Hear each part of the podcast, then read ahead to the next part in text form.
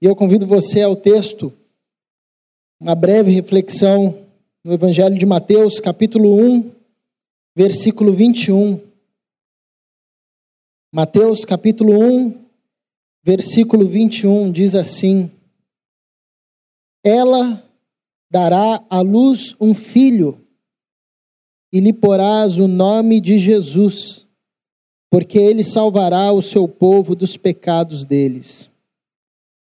Paizinho, diante da tua palavra, pedimos-te que o teu Espírito continue a nos falar, já nos tem ministrado ao coração de diversas formas. Agora, diante do texto bíblico, nós abrimos o nosso coração e a nossa mente para que, para que teu evangelho seja semeado em nós, cresça, floresça, convertendo-nos, gerando em nós uma vida semelhança à vida de Jesus. É a nossa oração, o desejo do nosso coração. Amém. A história do nascimento de Jesus é conhecida provavelmente por muitos e muitos, em muitos lugares, até mesmo quem não professa a fé em Cristo Jesus conhece essa história. Nessa passagem, José, noivo de Maria, recebe a notícia que ela ficou grávida.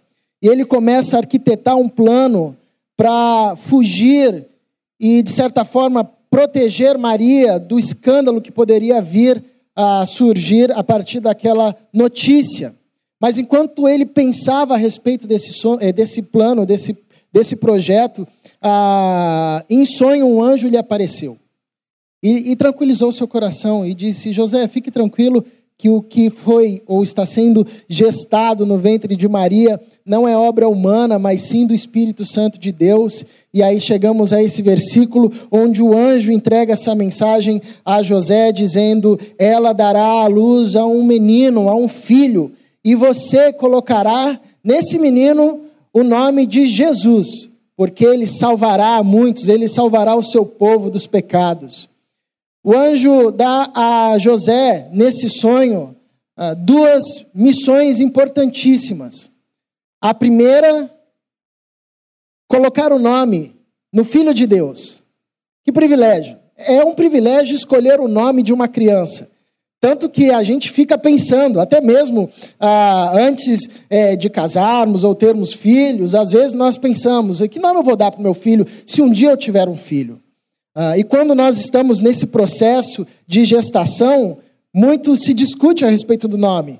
Ah, sugestões, eu já dei várias sugestões para a Mina de nome, todos bíblicos e estranhos. Ela disse: não, não, coloca um nome normal. Aí saiu Samuel e Benjamim, ali ficou no meio termo. Porque o nome é, um, é uma missão importante você dar o um nome para uma criança. Ela vai levar esse nome para o resto da vida. Eu levo Caleb para o resto da vida, mas é o meu nome e vou ficar com ele. Ah, então é uma missão importante, e o anjo dá essa missão a José. Você vai dar o um nome ao Filho de Deus. Então imagina o privilégio, a importância. E a segunda missão era que José desse o nome certo: Jesus. O nome do Filho de Deus, da criança que nasceu há dois mil anos atrás, não foi fruto de uma elaboração humana foi um nome que veio dos céus, um nome dado por Deus, um nome entregue por um anjo, porque era um menino especial e era um nome especial. Na cultura antiga, nome, o nome de alguém estava muito relacionado à sua identidade, ao que ele era ou aquilo que ele seria, à sua missão, ao seu ministério. Por isso, Jesus recebe o nome de Jesus, porque Jesus quer dizer Jeová é o Salvador, Jeová é o Salvador, Deus é quem salva. E como o texto diz, uh, Jesus é aquele que salvará e veio para salvar os homens dos pecados. Então, o anjo entrega a José duas missões importantíssimas: dar um nome ao bebê e certificar que ele receberia o nome que ele tinha que receber que não era um nome construído ah, pela elaboração humana, mas um nome que desceu dos céus. Isso nos revela que a identidade de Jesus não era uma identidade ah, que foi apenas construída no seu processo histórico, mas era uma identidade que a todo tempo recebia diretamente de Deus essa construção. É como diz o texto do batismo de Jesus, quando ele é batizado e uma voz diz do céu: Este é o meu filho amado, em quem minha alma se alegra. O apóstolo Pedro, na sua primeira carta, capítulo 1, verso 18, ele diz um negócio interessante. Ele diz que o sacrifício de Jesus nos salva, nos redime da nossa maneira vã de viver, fútil de viver, que nós herdamos dos nossos pais. Ou seja, nós herdamos dos nossos pais não apenas um nome, mas com esse nome nós herdamos uma cultura, uma herança que o apóstolo Pedro chama de vã. E diz, inclusive, que o sacrifício de Jesus nos redime. O apóstolo João, no livro de Apocalipse, ele vai dizer que os vencedores, o Senhor dará um novo nome, um nome que consta numa pedra branca, e só quem receber saberá o seu verdadeiro nome. Na queda, lá no livro de Gênesis, lá com o primeiro casal, nós perdemos muitas coisas. Perdemos inclusive a nossa identidade. É por isso que a nossa história é marcada por uma confusão de identidade. Nós mudamos diversas vezes, nós temos crises profundas de quem, com quem somos, com a nossa identidade. Nós temos, por isso, dificuldade nas nossas relações. E nós temos um profundo vazio na nossa alma que parece que toda alegria do mundo não é capaz de saciar, que todo o prazer do mundo não é capaz uh, de saciar essa nossa fome ou esse nosso desejo, esse nosso impulso, que nos conduz atrás de histórias e experiências com o objetivo de construir a nossa identidade. Isso é uma evidência. E nós temos uma crise de identidade. Porque nós estamos num ambiente marcado pela contradição, marcado pela morte, marcado por aquilo que é temporal, por aquilo que passa. Mas nós somos seres eternos. Deus nos criou para a eternidade. A nossa existência é eterna. E aí surge essa crise. Nós queremos definir uma existência eterna com elementos que passam e que são passageiros e que são contraditórios. Esse texto nos lembra que Jesus recebeu um nome do alto. Um nome que não era simplesmente terreno. Um nome que veio diretamente de Deus. Uma identidade diferente das identidades humanas. Uma identidade que era construída e que foi construída na história, no processo histórico de relação com os homens, com a cultura e tudo mais, porém diretamente de Deus. Gestada e crescida e frutificada e fortalecida pelo Espírito Santo de Deus. E essa identidade composta nesse nome Jesus revelava o ministério desse menino. Ele veio para salvar. Ele veio para trazer salvação. A esperança de um povo que aguardava o Messias, aquele que traria libertação ao seu povo, que aguardava a presença de Deus no meio deles. Estava ali num bebê chamado Jesus, o Salvador, aquele que veio para salvar. Isso revela a essência da fé cristã.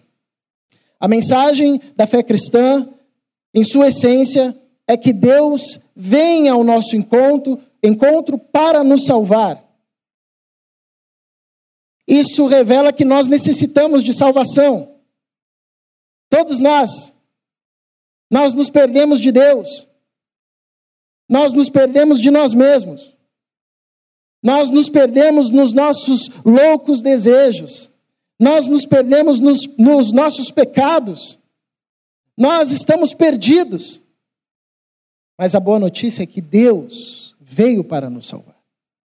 E essa é a grande diferença da fé cristã para qualquer aparato religioso. Em qualquer aparato religioso, o homem tenta se salvar. Mas Jesus, que carrega em seu nome a sua missão, a sua identidade, confronta a nossa tentativa vã de, pelo nosso esforço, pelas nossas obras, pelos nossos recursos, tentar nos salvarmos a nós mesmos. Não é possível. Não dá. Nós necessitamos de salvação. Nós necessitamos de salvação. Todo o nosso esforço, todas as nossas obras, todos os nossos recursos ah, empenhados nessa busca de salvação, nessa busca de paz, nessa busca daquilo que vai saciar esse vazio do nosso coração, redunda em nada. Redunda em cansaço, redunda em fadiga porque nós não conseguimos nos salvar e não conseguiremos nos salvar. Porque isso não compete a nós. Nós nos distanciamos de Deus, abriu-se um abismo eterno. Somente o eterno entrando na história e construindo uma ponte tornaria possível voltarmos para o local de onde nunca deveríamos ter saído. Jesus é o Salvador. Ele veio para nos salvar. Nos salvar de quê? O texto é claro em dizer que ele veio para salvar o seu povo dos pecados.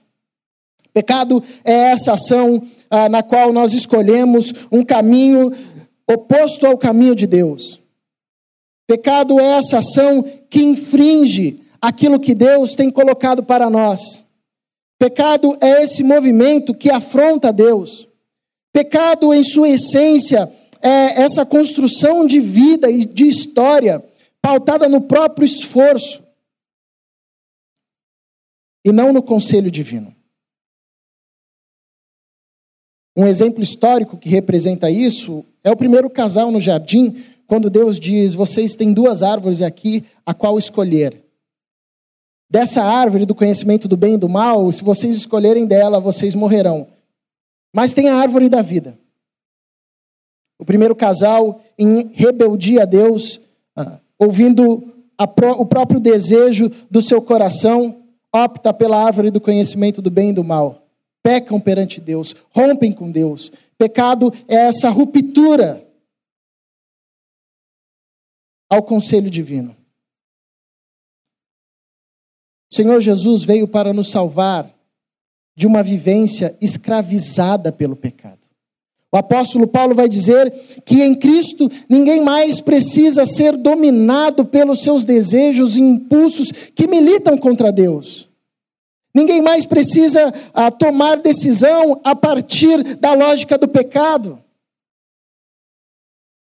Jesus nos dá a possibilidade de quebrarmos esse ciclo Jesus nos dá a possibilidade de, diante, diante de, um, de uma tentação, resisti-la.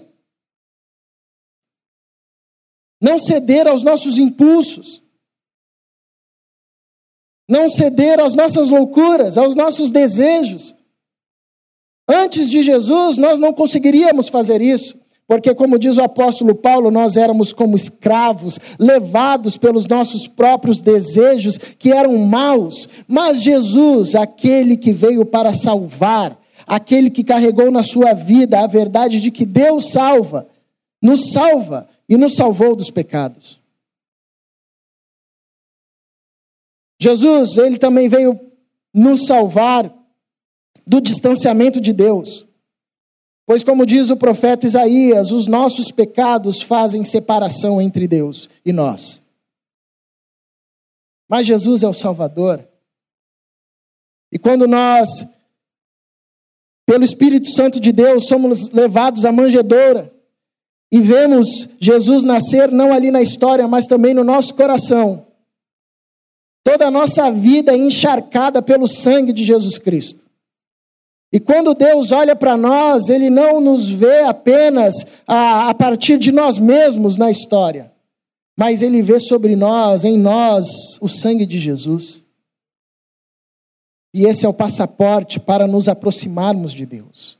Por isso que ele também se chama Emanuel. Deus agora está conosco, Deus se faz presente no nosso meio, Deus está em nós. Não há mais distância. Porque Jesus veio para salvar, ele veio nos salvar dos nossos pecados, ele veio salvar do distanciamento que o pecado nos conduz, ele veio nos salvar da escuridão que o pecado produz. Uma vivência marcada pelo pecado é uma vivência marcada pela cegueira. Na caminhada pastoral, nós algumas vezes temos a oportunidade de sermos instrumentos de Deus para de alguma forma tentar trazer luz para pessoas que, tomadas pelo pecado, estão cegas e não conseguem ver o que estão fazendo com a própria vida, colocando a saúde em risco, colocando a família em risco, porque são dominadas e conduzidas pelo pecado, e o pecado produz cegueira, porque ele nos conduz à escuridão. E no escuro nós não conseguimos discernir mais nada, não conseguimos mais discernir as nossas vontades, não conseguimos mais discernir o nosso próximo, não conseguimos mais discernir aqueles que nos são mais caros, porque nós estamos cegos, porque o pecado produz cegueira e nos coloca num ambiente de escuridão. Mas Jesus é o Salvador, e veio nos salvar dos nossos pecados e nos salva da cegueira e da escuridão que o pecado nos traz. Por isso que o profeta diz: o povo que vivia em trevas agora viu grande luz. Jesus veio, Jesus nasceu. Ninguém mais precisa ficar tateando no escuro. Ninguém mais precisa viver como cego. Ninguém mais precisa tomar as decisões inebriado pelas trevas. A luz ele é a luz, Ele é a luz do mundo, Ele a tudo ilumina, Ele ilumina o nosso coração, faz com que a gente consiga discernir o bem e o mal, Ele lança luz aos nossos desejos, Ele lança luz aos nossos medos, Ele lança luz às trevas e as trevas recuam, porque Ele é o Salvador, Jesus Cristo. Jesus, o Filho de Deus, Deus nos salva, Deus salva, Ele nos salvará dos nossos pecados. E Ele nos salvará e nos salva da consequência voraz do pecado, que é a morte. Diz o apóstolo: o salário do pecado é a morte. Deus deu essa lei ao homem: não coma do fruto, porque quando comer, vocês certamente morrerão.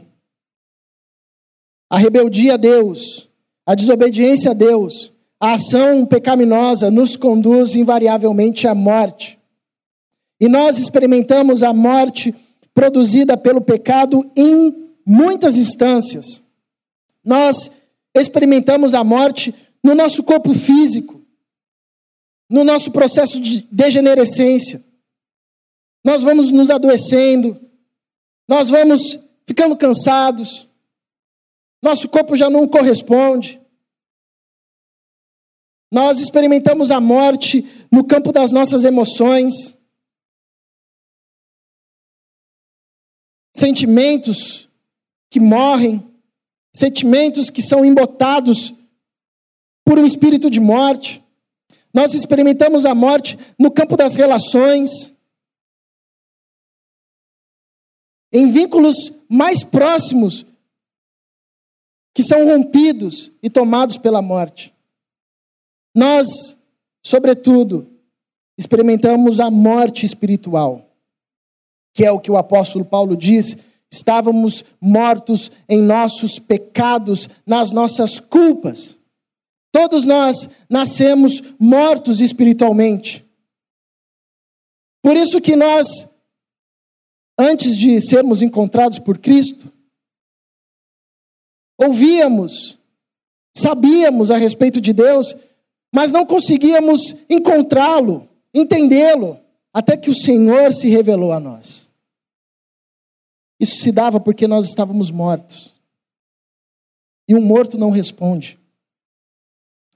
É que nós nos confundimos a nós mesmos porque nós chamamos isso aqui de vida. Mas isso aqui não é vida. Porque nós sabemos que temos um prazo limitado. Porque nós estamos em constante contradição.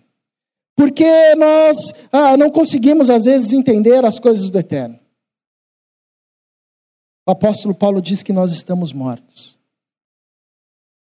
Só vive quem é encontrado por Jesus Cristo de Nazaré. Só vive quem vai até a manjedoura e consegue perceber o menino que nasceu na história e vê-lo nascer em seu coração. Só vive aquele, como diz o Daniel hoje pela manhã, convida Jesus para fazer morada em si e dizer: Senhor, eu preciso de salvação. Eu estou aqui, toda a minha história tentando me salvar, tentando me redimir, mas eu não consigo. Faz morada em mim, Senhor. Nasça no meu coração. Livra-me de uma conduta, conduta pautada pelo pecado. Livra-me de uma conduta marcada pelos laços da morte. Jesus nos salva daquilo que talvez seja o nosso maior inimigo, a morte. E o apóstolo Paulo diz: Ó oh morte, onde está o seu veneno, a sua força, o seu poder? Derrotada foi por Cristo que ressuscitou. Jesus, o menino chamará Jesus. Esse é o nome dele. Um nome dado por Deus. Essa é a identidade dele, porque ele é o Salvador. Nós não conseguimos nos salvar. E às vezes a religiosidade ou as estruturas religiosas, seja ela de qual confissão for, nos confunde, passando para nós a falsa ideia de que a gente consegue dar conta. Se conseguíssemos, Jesus não precisaria nascer. Porque ele nasceu, está evidenciado que todos os homens, todo ser humano, necessita de salvação que está para além do seu esforço. A boa notícia é que ele nasceu, que ele é o Salvador e ele nos salva dos nossos pecados, ele nos salva do nosso distanciamento com Deus, ele nos salva da escuridão, das trevas, ele nos salva da morte, ele nos salva. Essa é a notícia do Natal. Nasceu o Salvador. Minha oração nessa noite é que nós experimentemos verdadeiramente o nascimento de Jesus na nossa vida, na nossa história. Que se, sejamos conduzidos pelo Espírito Santo de Deus à manjedoura onde Jesus nasceu. E ali, Deus nos confronte, revelando que somos pecadores, revelando que rompemos com Ele, revelando que nada nesse ambiente, constrói em nós uma identidade eterna, revelando-nos as profundas trevas das quais trilhamos e vivemos, revelando-nos que, para além da morte que habita em nós, há ressurreição. Convido você a ter um tempo de oração. E a responder a Deus com as suas palavras a forma como essa mensagem ecoa em você.